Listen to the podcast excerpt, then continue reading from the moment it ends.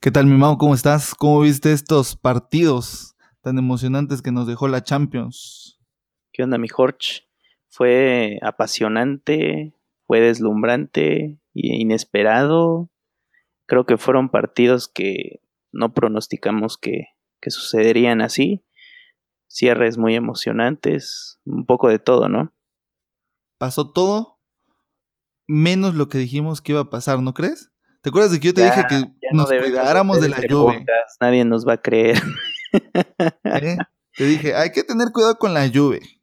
La lluvia puede salir a jugar al tú por tú y lo hizo. El City también dijiste que iba a salir a jugar. bueno, ya lo vamos a discutir, pero si te diste cuenta, el, City al menos los primeros 45 minutos dio una batalla increíble. Sí, sí, sí. El único que tristemente no, no dio ni, ni las lágrimas ni nada fue el Barça, pero bueno, ahorita lo platicamos. ¿Sabes de qué estoy convencido? ¿De qué? De que solamente hay dos cosas más bonitas que el fútbol. ¿Mm? Rachel McAdams y Emma Watson. Pero de ahí el fútbol es impresionante, ¿eh? Hoy hubieron lágrimas, sentimientos, bueno, en fin, ahorita lo vamos a hablar.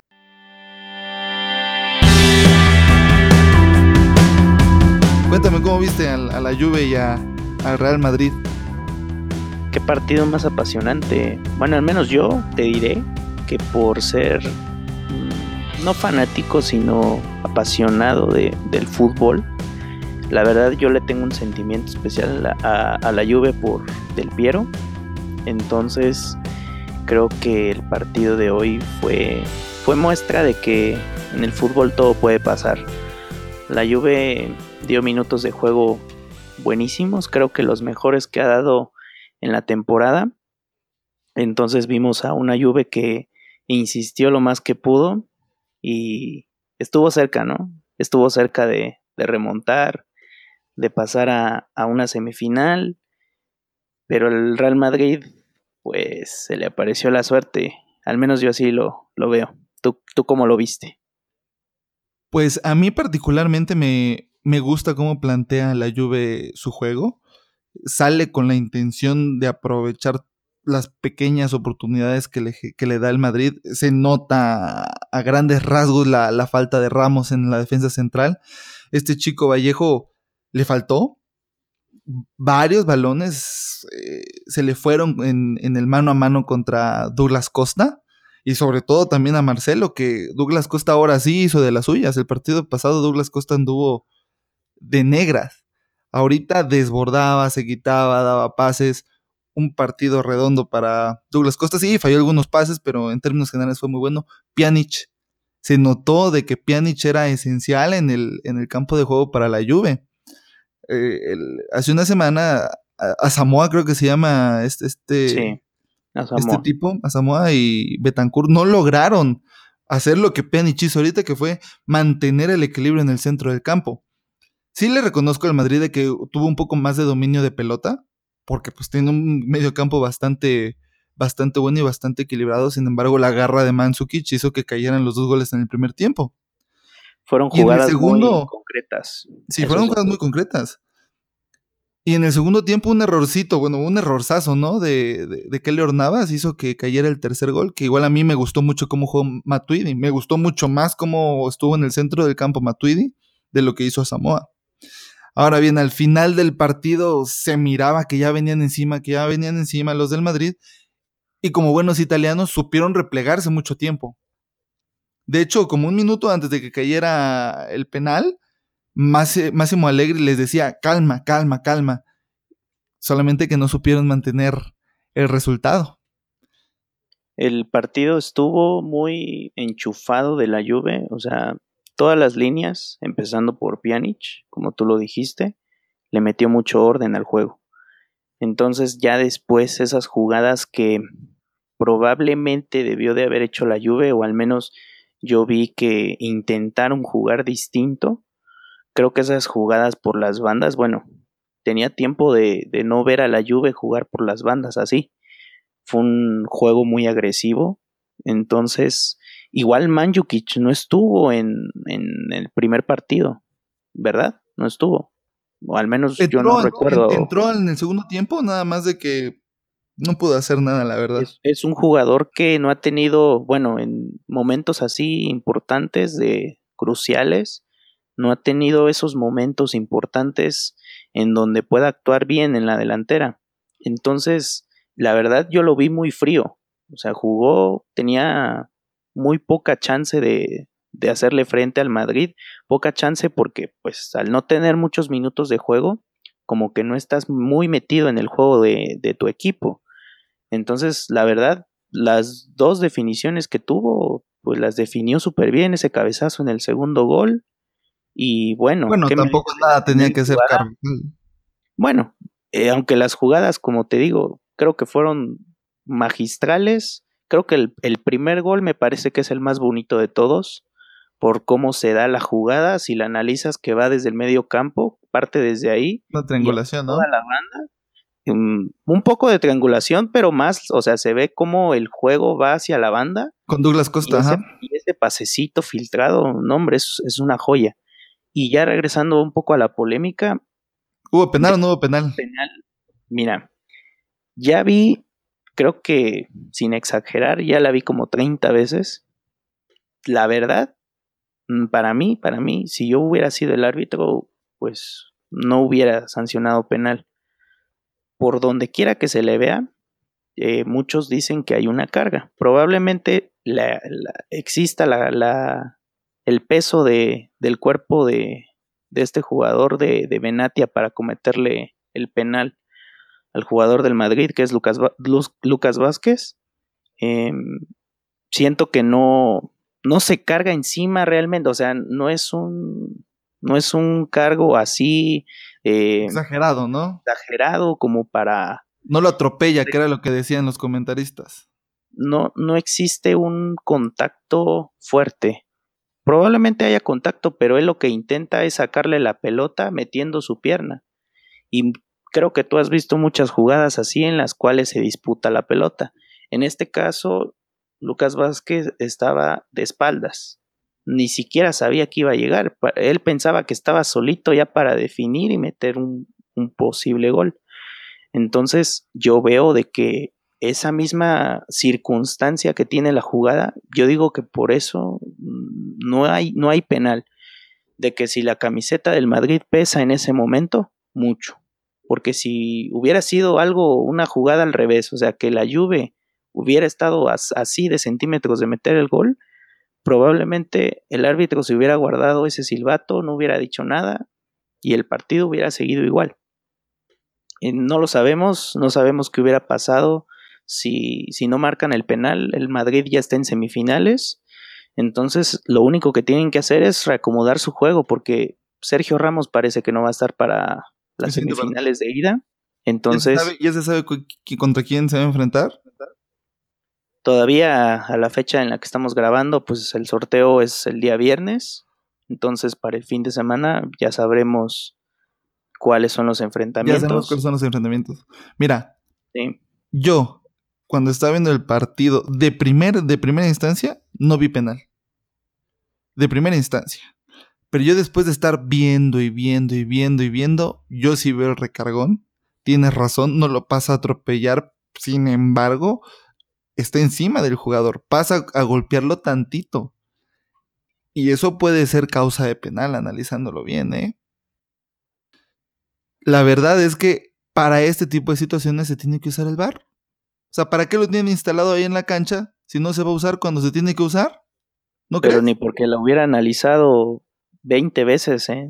De hecho, no se puede tardar, creo que ni dos, tres minutos pero esa fue la crítica de lo que pasó en la final de la Copa de Francia, ¿no te acuerdas? Con, con Paris Saint Germain y Mónaco. de que tardaron mucho tiempo, pero se necesitaba.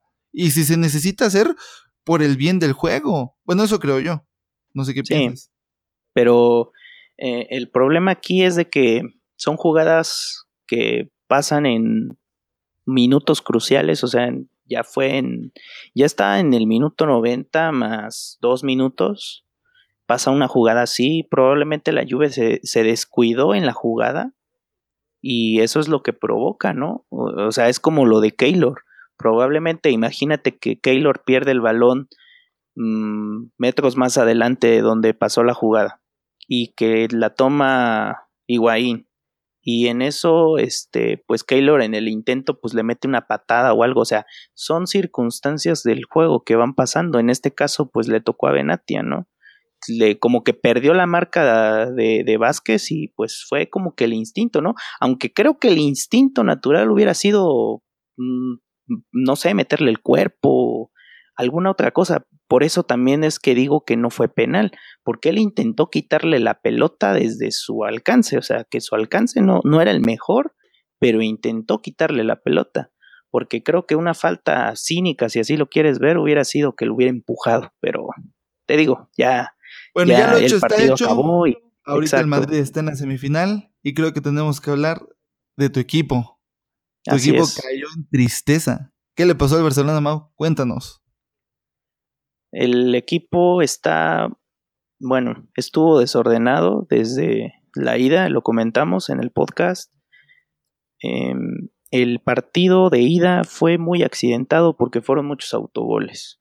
Eh, el, el, Barça estuvo confiado por los autogoles y estaba como esperando a que todo pasara o que todo cayera con el peso de, de la Roma, ¿no? O sea, estaba esperando a que la Roma se equivocara siempre estuvo esperando, esperando, esperando. Nunca tuvo esa garra para poder ir hacia adelante y atacar, responder. Sinceramente, esos goles de la Roma, bien fabricados, bien hechos, creo el, el tercer gol realmente es una obra de arte porque eh, Costas Manolas pierde al jugador que lo está marcando, rápidamente actúa, yo creo que ni, ni había centrado el tiro de esquina y él ya se estaba moviendo, ya tenía vista dónde iba a caer la pelota y cabecea de una forma magistral. Entonces, y ahí Ter Stegen pues igual no sabía, estaba probablemente confiado en que los defensas estaban marcando a, a los delanteros. Entonces el Barcelona no tuvo, no tuvo respuesta. Realmente fue una eliminación, pues sí, dolorosa porque pues no te esperas que la Roma te remonte un 4-1, que de hecho pues estando en su estadio es muy válido, creo que fue el, partido más inesperado porque hasta dije, bueno, yo, yo lo remarqué muchas veces ya que la final iba a ser un Barça-Real Madrid, me equivoqué. Fue, fue un partido, el de la Roma, impresionante y pues si tienen esa misma garra, pues el, el rival que les toque tendrán que demostrar por qué están en semifinales. Indistintamente que sea un Real Madrid, un Bayern Múnich, que son equipos que los que están jugando muy bien y que tienen todo el poderío, la Roma creo que ya, está satisfecha al menos con haber llegado a, semifinales y, haberle ganado al Barça de la forma en, la que ganó, ¿no? Pues remontas un, marcador muy adverso en 90 minutos y pues el, el, Barça, pues qué pena, ¿no? Tendrá que reacomodarse. Eh, Paulinho, de hecho, no, no, no vio acción, me parece. No, los jugadores no estaban en su momento, Busquets tampoco lo estaba. Iniesta dijo que podría ser su último partido de Champions, al igual que, que Buffon en, el caso de la Juve. Situaciones muy tristes, pero pues así es el fútbol, no queda de otra. Mira, yo te voy a decir algo. Eh, yo estuve viendo el partido y la verdad es que los jugadores que debieron de defender la camiseta del Barcelona no lo hicieron porque yo creo que se confiaron. O sea, no encuentro otra explicación por la cual el Barcelona no haya salido a, ganar. Tú bien sabes de que desde la era Rijkaard, entre la era Rijkaard y entre la era Pep Guardiola, el Barcelona se ha caracterizado por el control de la pelota. Y no solo eso, sino que siempre te salen a jugar a ganar. Es muy difícil ver a Lionel Messi eh, caminando en la cancha, casi no teniendo balones, eh, no desbordando, no driblando, eh, perdiendo muchas pelotas. O sea, muy extraño, muy extraño. No sé si salió desenchufado, quién sabe qué fue lo que pasó. ¿Te acuerdas que ya habíamos hablado en otras ocasiones de Rakitic? Lo mismito. Rakitic no apareció en todo el partido. O sea, Daniele de Rossi le jugó como quiso jugarle en el centro del campo. Esa es la realidad. Y ni esta me dio, me dio mucha tristeza verlo. No, no tuvo presencia. Porque ya no podía correr. Nadie tuvo. Se miraba viejo. O sea, se miraba viejo frente a los frente a los jugadores de la Roma, que son francamente unos completos desconocidos y jugador por jugador, el Barcelona es superior a la Roma. E, igual en la defensa me sorprendió ver a, a Omititi sin defender. A Jordi Alba le desbordaban a cada ratito. Una desconcentración total y la verdad sí me dio un poco de, de, de, no sé si de tristeza o de extrañeza como estaba jugando el Barcelona. Y Luis Suárez, ¿cuántas veces no lo vi berrinchear? Vi a un Cristiano Ronaldo en el Barcelona, te lo juro. Finalmente, eh, la Roma hace lo que tiene que hacer, hace su partido, le juega al Barcelona, le gana en su cancha merecidamente, la verdad que merecidamente. Un error de Piqué al, al, faulear a, Edin Seco en, en el área y pues la Roma ya está en las semifinales. Yo la verdad que no creo que vayan a llegar a la final. No tiene el equipo. Pero, pero, si llegara. Ya no digas nada. Pues sería una sorpresa. Ya no nos van a escuchar. Tú tienes mucha razón al decir de que la Roma eh, ya no. ¿Cómo fue, lo, ¿Cómo fue que dijiste? Que la Roma ya se siente conforme, ¿no? O sea, ya está feliz con lo que hizo. Y eso sí es cierto. La Roma se siente conforme ya está satisfecho. O sea, en la liga están en sexto lugar, me parece que estaban diciendo, en cuarto. O sea, están en, ni siquiera están en los primeros tres lugares de, de la Serie A.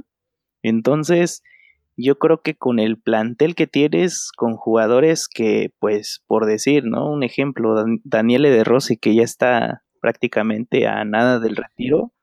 y Totti también, que ahí estaba viendo a su Roma, que que la verdad él nunca, nunca va a dejar de ser de la Roma y estaba en el palco, pues es parte del club todavía como directivo. Entonces ya la Roma, la Roma puede estar satisfecha. De hecho, hasta el presidente, no sé si viste ahí un video que se filtró, donde se va a bañar ahí en, en una de las plazas de, de, de Roma, una fuente que es conocida ahí. Se fue a meter al agua y todo. O sea, fue una celebración enorme la que tuvieron pero yo creo que, ahí queda, ¿no? Ojalá que, la Roma tenga un buen contrincante y pues bueno, hay, hay, hay que seguir analizando lo, demás porque vemos un City Liverpool que igual, ¿no? Pues ese partido mucho a, deber. a mí me generó mucha expectativa y como dije en el capítulo pasado, yo pensé de que el City tenía la capacidad para poder darle la vuelta y de hecho lo confirmó en los primeros 45 minutos el City presenta un parado distinto al de las otras ocasiones, presenta tres defensas centrales, eh, a un contención que es Fernandinho, presenta tres volantes y presenta dos extremos y un mediapunta, me parece. Sterling ganaba de mediapunta. Me gusta mucho cómo juegan, me gusta mucho cómo circularon la pelota. Eh, Kevin De Bruyne tiene, tiene unos primeros 45 minutos redondos. El primer gol es un gol prácticamente de vestidor, una excelente triangulación en el cual cae el gol. Este, no sé, me gustó mucho cómo juega el, City en el primer, en el primer tiempo. Eh, al final del primer tiempo hay que recordar que le anulan un gol. Y ese gol pudo haber cambiado toda la historia del partido. El arbitraje yo ahí. Fueron dos jugadas, ¿no? un gol y, una jugada que, les invalidan. No, no la recuerdo, pero Son dos la que sí tengo, la que sí tengo marcada es el gol de Sané que le, que le anulan. Y con ese 2 a 0 que se hubieran ido al vestidor, hubiera sido otra situación al regresar. Eso es por un lado. Por otro, que le expulsan a Pep Guardiola, es su líder, es su jefe, es la cabeza del equipo. Y si te expulsan a la cabeza, no hay quien piense dentro del equipo, la verdad es el capitán, bueno, es el capitán fuera de la cancha, pero es el capitán Pep Guardiola. Y eso hizo que el, City perdiera su juego. Esa es la realidad. Pues sí. Y, no y recordemos de que Jürgen Klopp es también un crack. Es un técnico de primera. Quién sabe qué les dijo en el vestidor, pero evidentemente les dijo algo que hizo que hicieran una. empezaran a desplegar un mejor fútbol. Y el Liverpool en el segundo tiempo maneja el partido. Esa es la realidad. Hace lo que quiere, se va a la defensa, ataca cuando quiere y cuando ataca es efectivo, les clava dos goles a los del City, finiquita la, la eliminatoria. Muy merecida el, el, gane para el Liverpool. Me hubiera encantado que hubiera pasado el Manchester City, pero pues el Liverpool ganó. Y esas son las cosas del fútbol, son las cosas tan bonitas que tiene el fútbol. Y el Bayern y el Sevilla, ¿cómo los Así es, mi Jorge. ¿No, vas a dar una gran felicitación al Sevilla por cómo le juega en su cancha al Bayern? La verdad, claro, supuesto. Por supuesto. Creo que el Sevilla es el equipo más, más digno de, de esta edición de la Champions. Le jugó al Bayern en 180 minutos como un grande, porque un 2-1 global, o sea, te sorprenderías, creo que todos nos sorprenderíamos si nos hubieran dicho que en cuartos de final un Bayern-Sevilla, 2-1 el global a favor del Bayern y, y ya. Fue un resultado justo, igual el partido de vuelta fue muy cerrado, creo que los dos equipos intentaron, pues más el Sevilla, incomodarle el juego al, al Bayern, inclusive estando en su casa, ¿no? O sea, es, es un equipo que tiene mucha garra y que yo creo que si tuviera jugadores del nivel de Liverpool, creo que otra cosa hubiera sido. O sea, tuvieron instantes en los cuales yo pensaba también de que, pues, el Sevilla eliminó al Manchester United de, octavos. No es poca cosa. O sea, el Sevilla tampoco se, se tiene que, que, poner mal por, por este desempeño que tuvieron. Te, te, mides a dos equipos que son grandes en Europa, que son grandes en, en sus ligas, yo creo que no tienes nada que Estoy de acuerdo contigo, pero creo que el Bayern ni, a tus jugadores, es completamente a, distinta a, lo que es el fútbol inglés. O sea, el Bayern o el fútbol alemán en sí es un fútbol muy disciplinado. Sí, tiene instantes buenos y, y también apasionantes. De hecho, hilando un poquito lo de lo que decías de, de Klopp, pues por eso vimos que el Dortmund en su momento fue tricampeón de la Bundesliga, o sea, hasta que llegó, llegó a dominar al Bayern en, su casa. El técnico actual, no sé si, es que se si viste o alguna vez Klopp, no, no, no Klopp es el, el del sí, el del Bayern, del Bayern. De, del Bayern? Él fue el que terminó el, el poderío del Borussia. Jupp Heynckes. Sí, o sea, es que él, él es que lo que pasa que que si tú traes a alguien de casa, alguien que sabe cómo juegas, alguien que tiene la, la, filosofía y yo creo que también hasta en la sangre lo que es el Bayern Múnich es él. O sea, no hay, no hay, nadie mejor que Jupp Heynckes para dirigir al, al, Bayern Múnich. Te apuesto lo que quieras que si le toca un Bayern Madrid en, semifinales, creo que el Madrid si juega muy mal a la pelota como lo hizo hoy, creo que el Bayern va a terminar otra vez quitándole el pase a la final como pasó hace tiempo. Porque el Bayern con, con el técnico que tiene está, creo que está más que ordenado, sabe cómo mover los hilos del equipo en cualquier adversidad. Creo que no hemos visto a este Bayern así como está jugando, no hemos visto malos momentos de, de su juego. yo lo que vi del partido fue de que Sevilla llegó a jugar del tú por tú al Bayern. Y creo que por instantes o pequeños lapsos del partido, el Sevilla le domina al Bayern.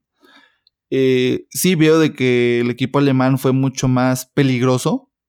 Eh, en, más, tiene más ocasiones de gol y más claras como ese disparo de Ribery frente a la puerta, que no sé por qué no, no sé, hizo un toque así debajo de la puerta, sino que le pegó un, un fierrazo que desvía el portero. Pero más allá de eso, el Sevilla va y le hace un juego espectacular al Bayern. Y el Bayern sale preocupadísimo de la cancha, la verdad es un partido trabado hasta cierto punto.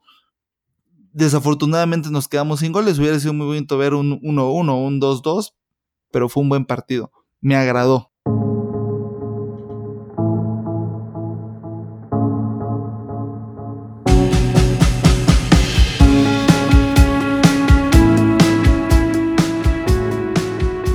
Hablando de cuestiones de partidos que agradan, hay que venirnos al continente americano a ver qué fue lo que pasó con la Conca Champions.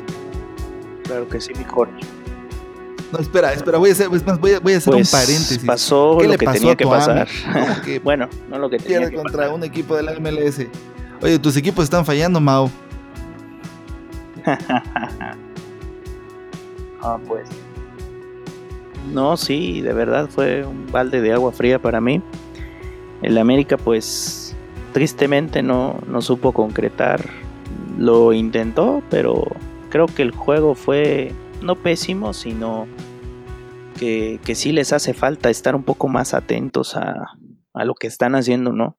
Porque sí, desde el inicio, desde el partido de ida, el, el equipo... No, está bien, tiene razón del partido de ida, pero entonces, creo que un punto que no se le toma muy en cuenta a lo del América allá en Toronto sí, pero aparte de la cancha. O sea, viste, viste que también estuvo lloviendo en el Azteca viste que estuvo lloviendo el día del partido. A pesar de eso, te digo, es y los grandes equipos cómo juegan, o sea, el, el América es, es esos equipos que cualquier situación externa y que sea, no sé, en este caso del clima, lo va a desorientar. Eso influye en su juego, sí, pero aparte de eso, creo que los primeros minutos del Azteca estuvieron bien. Pero el Toronto les anota ese gol que no queríamos que les de la defensa. Entonces, ahí están, o sea, error tras error tras error. Entonces, el América creo que desde ahí como que ellos mismos cavaron su tumba y muchos analistas dijeron que el América estuvo realmente irreconocible y hasta algunos ya están apostando que el Piojo Herrera ya está viendo su puesto como director de la selección nacional. Puede ser que, que Miguel Herrera ya no esté enfocado en el equipo y eso se va a ver en la, en la liguilla, porque de verdad, así como está jugando el América, pues desde el juego contra Necaxa que dejaron ir ese, esa victoria, yo veo al América muy, muy, muy, muy desmentalizado, no están, no están en lo que están. Yo siento que este, este tropiezo, este fracaso, porque es un fracaso, Toronto jugó bien, es, es, un gran equipo. Yo digo que ellos van a ser los campeones, porque línea por línea los estás viendo que todos están jugando como deben jugar, al máximo nivel. Mira, yo, yo estoy de acuerdo contigo hasta cierto punto. O sea, el Toronto fue un equipo que se construyó con la mira de ganar la Conca Champions. O sea, quizás línea por línea o jugador por jugador no sea mejor que el América, pero sí tiene a tres jugadores que juntos son peligrosísimos, que son Bradley, Jovinko y este el otro el otro jugador se me fue el nombre, el, el, afroamericano, Altidor, exactamente, sale lesionado. Ese, ese triángulo ofensivo es letal. Y el América no supo cómo detener ese triángulo ofensivo. Esa es la realidad. Tuvo malos planteamientos. tuvo malos planteamientos tácticos, eso es cierto. Eh, muy probablemente salieron los del América con mucha intención de ganar, pero con poca idea y no puedes salir a intentar ganar si no tienes la imaginación de cómo vas a hacer las jugadas. Eh, no trataron de explotar todas las posibilidades. Y el único que medio intentó por todos lados fue el chamaco Diego Laines. El único pobre para su edad. Y se le fueron varias, y se le fueron varias al, al América. ¿Cuántas? ¿Claras? ¿Tres? ¿Cuatro de gol? Hasta cinco. Las metes, las metes y estás del otro lado. El América tuvo con qué ganar. Probablemente salió desenchufado, etcétera. Pero no le voy a quitar el mérito tampoco al Toronto de que le viene a jugar un buen partido. El Toronto siempre. Y sabían lo que querían. Siempre estuvo jugando. Nunca, nunca viste flaquear a Toronto.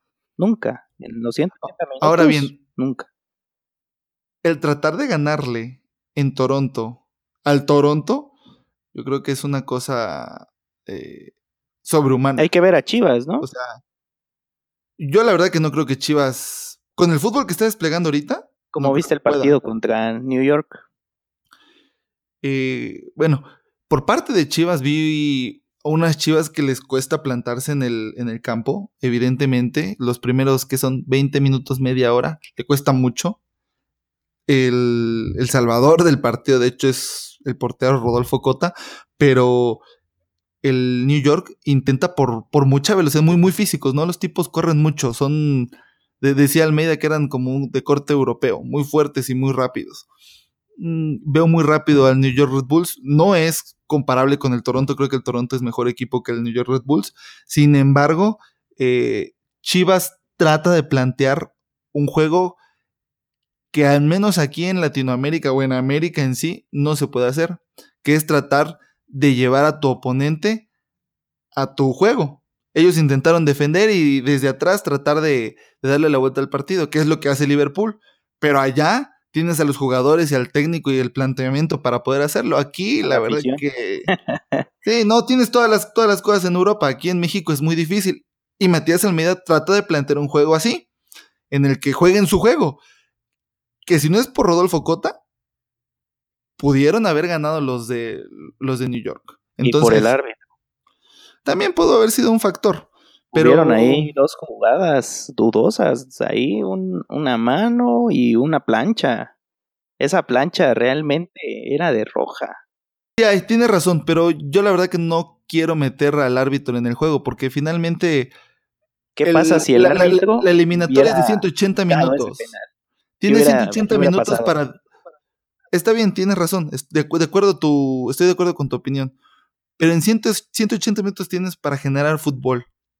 Y el árbitro te puede marcar cuatro penales, tres penales. Pero si tú tienes el fútbol adecuado, vas a poder salir adelante. Es como lo del Madrid. Es como lo del Madrid. Es como lo del Madrid.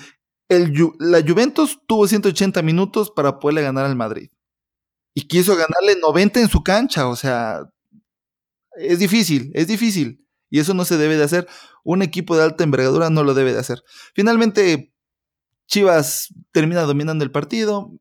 Ya nos dimos cuenta que Rodolfo Pizarro tiene toda la, madera para estar en selección. Espero que lo lleve Juan Carlos Osorio. Ahora bien, si me preguntas si Chivas va a ser campeón de la Conca Champions, lo veo difícil. Si, si le juega al Toronto, así como le jugó al New York, no creo que, que llegue. No creo que gane. Toronto, Toronto tiene muchas cosas que Chivas no tiene. Primero, tiene la organización. Y después tiene ese estilo de juego definido con esos tres pilares de adelante. Si Altidor se recupera, que yo creo que sí se va a recuperar, no, no, creo que tenga mayor problema. Creo que Toronto, no sé, no, no, no, ya no quiero ni siquiera pronosticar porque yo siento que Toronto va a masacrar a Chivas. O sea, masacrar en el aspecto de que lo va a traer de un lado para otro. Hay que sacar nuestra quiniela, Mau, hay que sacar nuestra quiniela. Y, va a estar golpeando, golpeando el arco de Rodolfo Cota. Y yo creo que ahí se va a ver si Rodolfo Cota también es material para selección. Porque estamos viendo que tiene actuaciones muy buenas. Es buen portero, yo no dudo de eso. Nada más que ahora probablemente su momento llegue en el próximo mundial. Y, ya después pasando este partido, en caso que Chivas llegue al, Mundial de Clubes, pues ahí tendrá su prueba máxima. Y, si llegara a ganar, pues Matías Almeida yo creo que debe de ser inmortalizado en la Minerva o algo así. Mm, yo no lo veo, o sea, yo, yo creo que debes de dejar a ese, a ese técnico que siga teniendo éxito en tu equipo, no, no lo puedes mudar rápidamente, es lo que le pasó a América. Deja ir al piojo en la primera etapa y de ahí todo pasa para abajo. Creo que el piojo ya estaba enamorado del proyecto de América con Peláez y pues pasa el momento de selección, todo muy bien, pasa el mundial y después todo para el América se revierte. Entonces, yo la verdad si yo fuera un chiva de corazón, realmente yo no quisiera que, Almeida se fuera del equipo. Es un buen técnico y que es de los pocos que tiene una visión profunda de, su equipo y, también como persona también, porque él es muy, em, es muy afín a sus jugadores y los conoce bien. Entonces, la verdad, si tú metes a otro técnico en un proceso que te ha llevado a ganar cuatro torneos, bueno, la liga y las copas, Supercopa MX, yo creo que no tienes que cambiarle nada.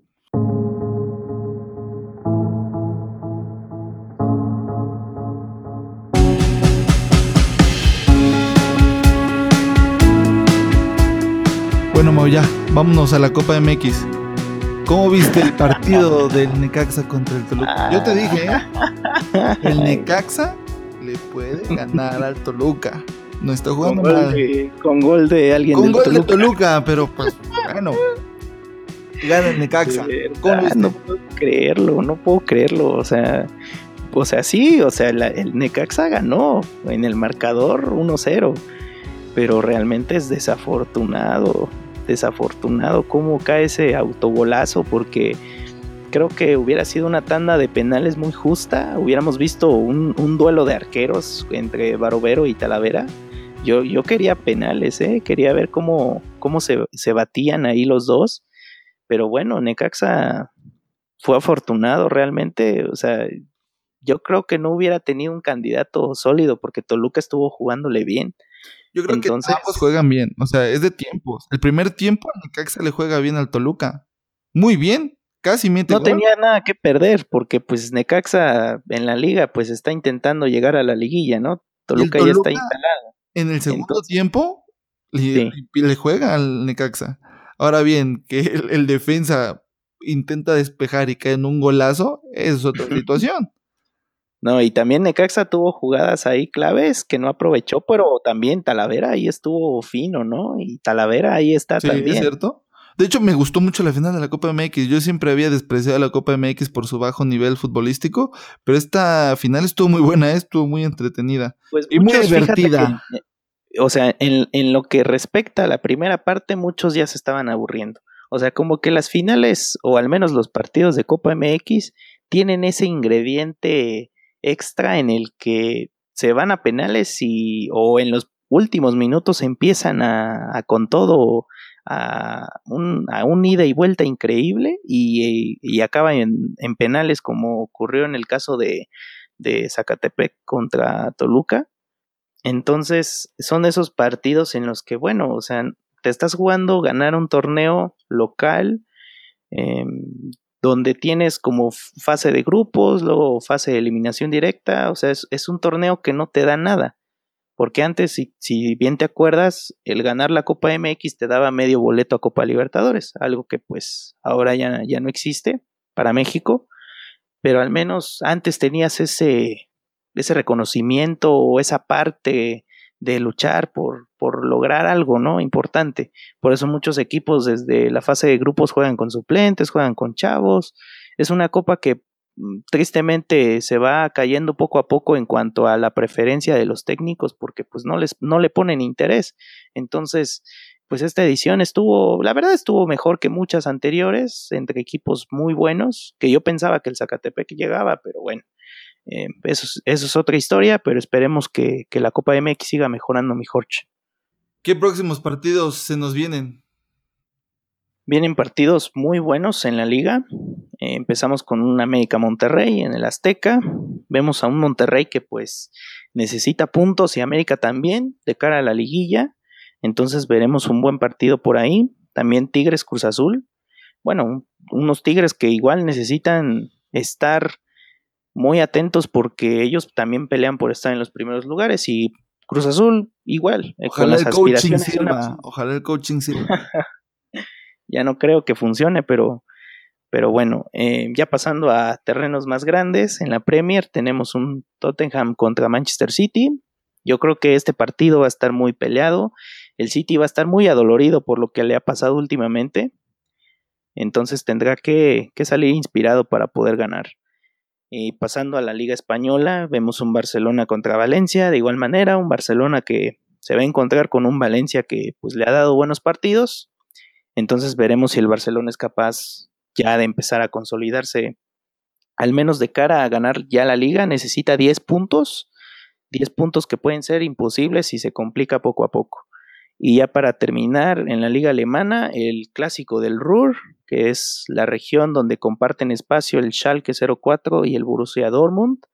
Un partido que sí va a estar muy peleado por ser pues, un clásico regional. El Dortmund que ganó en su último partido. Veremos de qué está hecho este Dortmund, al menos para cerrar bien en la Bundesliga, que pues ya la tiene ganada el Bayern, ya no puedes hacer nada más que, que buscar tu lugar en la Champions. Y el Schalke también a buscar esos puestos europeos. ¿Tú cómo lo ves, mi Jorge? Pues yo estoy de acuerdo con todo lo que acabas de decir. Entonces cerramos, Mau, ¿te parece? Claro que sí, se nos ha hecho un poco largo, pero pues esperemos que, que sea del agrado de, de, nuestros oyentes. Una disculpa de antemano porque la voz la traigo muy, muy, muy, muy delicada el día de hoy, así que no para nada, la próxima no espero ya estar Una muy y con eso te curas. pues espero que este fin de semana me la pase bien y, y, que podamos ver buen fútbol y que me pueda recuperar bien. Dinos tus redes sociales, Mau. En Twitter, Instagram me pueden encontrar como Mau Martínez S. ¿Y las tuyas, mi Jorge? Jorge35 en Instagram y en Twitter. Muchas gracias por habernos escuchado y esto fue Fútbol al Doble.